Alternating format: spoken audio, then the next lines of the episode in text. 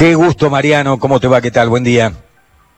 Hola, Beto, Nacho. Mucho gusto y la verdad que me alegría poder charlar con ustedes.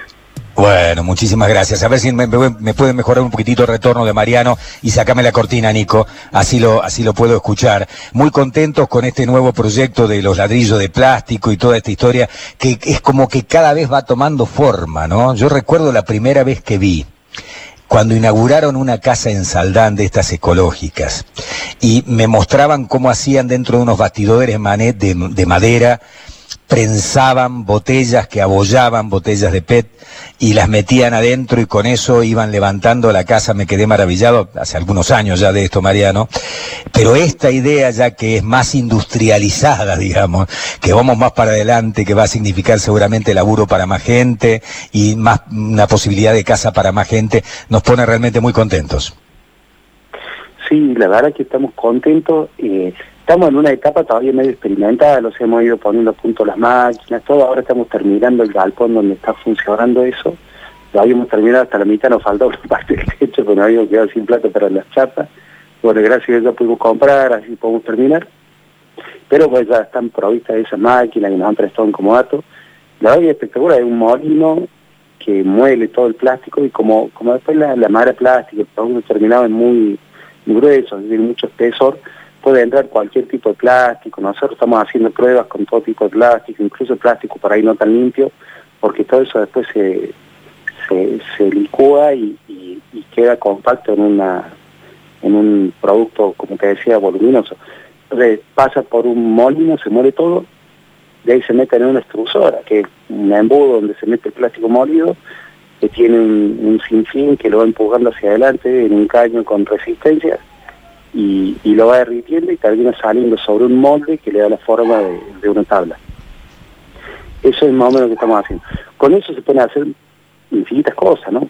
Entre otras cosas hemos hecho bancos para plaza, masajeros, cosas así, que incluso la municipalidad ya nos ha, nos ha hecho un encargo que nos van a comprar como para que ya empiece a tener vida también la producción pero además estamos intentando eh, darle forma a una maderita que va a reemplazar la madera vegetal que utilizamos en la construcción de las casas, o sea que las casas pueden llegar a ser completamente de plástico, ya sin madera vegetal que veníamos usando, aunque era una scrap, digamos, no es que estamos, no deje de ser ecológico porque una scrap de, una industria maderera, la que usamos para las casas, pero si la podemos hacer todo de plástico ya sería fantástico, ¿no?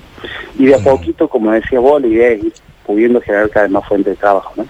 ¿Y esto está funcionando allí en el centro que tienen ustedes en el barrio, Mariano? ¿Cómo? Está eh, funcionando, digamos, donde hemos ido a visitar tantas veces todas las cosas que hacen, que tienen este centro de producción, la carpintería, la herrería, etcétera, etcétera, ahí en el mismo lugar. Sí, sí, sí. Tenemos dos lugares, digamos, uno que está en el barrio, en el medio del barrio, donde hemos terminado un edificio nuevo, que se inauguró justo cuando empezaba la pandemia, Así que ahora, bueno, no están funcionando todos los talleres que teníamos antes, pero tenemos chicos viviendo. Y tenemos el campo de la Ribera, que es donde estaba funcionando ya la fábrica de, insumos para construcción de casas como de plástico. Ahí es donde está instalada esta, esta pequeña fábrica también. En el campo de la Ribera. Es uno de los lugares históricos en los que estamos trabajando, pero eh, es el que está en el campo de la Ribera, pegadito al sitio de la memoria. ¿Con qué apoyos logran empezar con este emprendimiento, Mariano? Este particularmente eh, está financiado, o sea, la compra de una de las máquinas, la extrusora, que es una máquina cara, la hace eh, una fundación que se llama Forer. La máquina propiamente fabricada por eh, Industrias Ellipson. La municipalidad nos presta en comodato eh, un molino para poder moler la, el plástico y todo a través de un acuerdo que hemos firmado nosotros con la municipalidad y la municipalidad con estas dos empresas. Qué bueno. Es todo como una cosa ahí más compleja, ¿viste? multipartita, pero bueno, era la única forma de, poder llegar a, todo esto. Si viene una fábrica chiquitita, digamos, y las máquinas son pequeñas, son máquinas que son realmente muy costosas, que hubiera sido absolutamente imposible para nosotros poder adquirirla con nuestros medios, ¿no? Mariani, ¿cómo se junta con la materia prima, digamos? Pues plástico hay por todos lados. Uno ve flotando en los lagos, eh, eh, tirado en, los campos, pero ¿cómo, ¿cómo hacen ustedes, digamos, para copiar eso, para juntarse con ese material? Y a nosotros por ahora nos están trayendo, como no estamos produciendo tanto, la verdad que tenemos plástico para tirar para arriba porque eh, nos traen, nos traen mucha gente particular que se acerca a este lugar y nos deja bolsas con botella u otro tipo de plástico. Eh, de la municipalidad también nos traen de algunos sectores que ellos tienen que están juntando, de, de algunos canastos. Forer ahora se ha comprometido también a poner dos, dos cangús, creo que, para que para que hagan la recolección de unos cestos que ellos también han puesto. O sea, por ahora, con el nivel de producción que tenemos, que, es muy incipiente, eh, tenemos suficiente. Pero bueno, si esto empieza a, funcionar de manera fluida y, se empiezan a vender los productos que se vayan haciendo, eh, seguramente nos va a hacer falta mucho más plástico. Por ahí la intención nuestra sería con el tiempo ir también eh, pudiendo comprar los carros. Siempre tuvimos esa intención, hasta ahora la verdad es que nunca la pudimos concretar, porque nunca hemos tenido así como una producción tan grande que, sobrepase lo que habitualmente nos trae. Pero, pero bueno, si esto funciona y, con el tiempo se hace fluido, eh, la idea sería poder comprarlo, o sea, puede generar también fuente de trabajo indirecta, ¿no? Sí, que se arme una enorme cadena de favores, digamos, que empiece a, moverse la ruedita, esto es lo importante. Nachito. Sí, consultarle primero a, padre Oberlin qué, qué, realidad se está encontrando allí en, el barrio, digo, más allá de esta producción y esta buena noticia. Además, le agrego que la Fundación Seven for tiene un programa aquí en, nuestra radio, que la verdad que es, es, un gusto escuchar y todo lo que hacen en favor de la, de la ecología y demás. Eh, digo, ¿qué, ¿qué, está viendo, padre, con esta extensión tan larga de, no ya digamos la cuarentena, pero de la situación de la pandemia y por ahí la caída de las changas y toda esta forma en que mucha gente utilizaba para comer, para llevar algo a la casa, ¿no? Todas las pandemias, ¿no? La, la, sanitaria y la económica. Sí, evidentemente se ha complicado muchísimo la situación económica para mucha gente.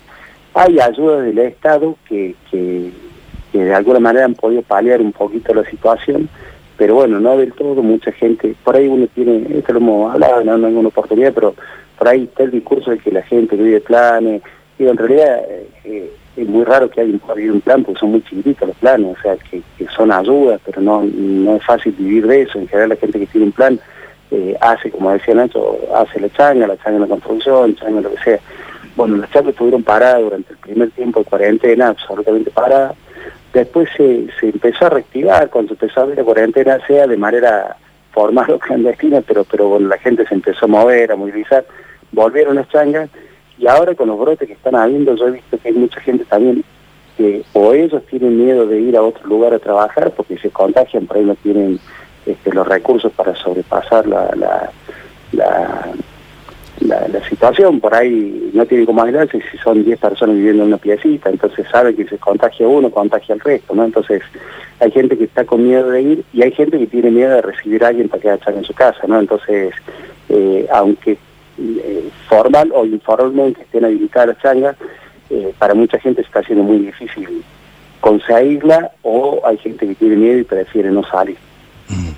Mariano, quiero que sepas que las puertas de nuestra casa están abiertas, nuestros teléfonos, para cualquier tipo de programa o de plan que tengan, para la juntada de plástico, cuenten con nosotros, digamos, utilicen nuestro medio de comunicación eh, como si fuera propio para, para llevar adelante este proyecto.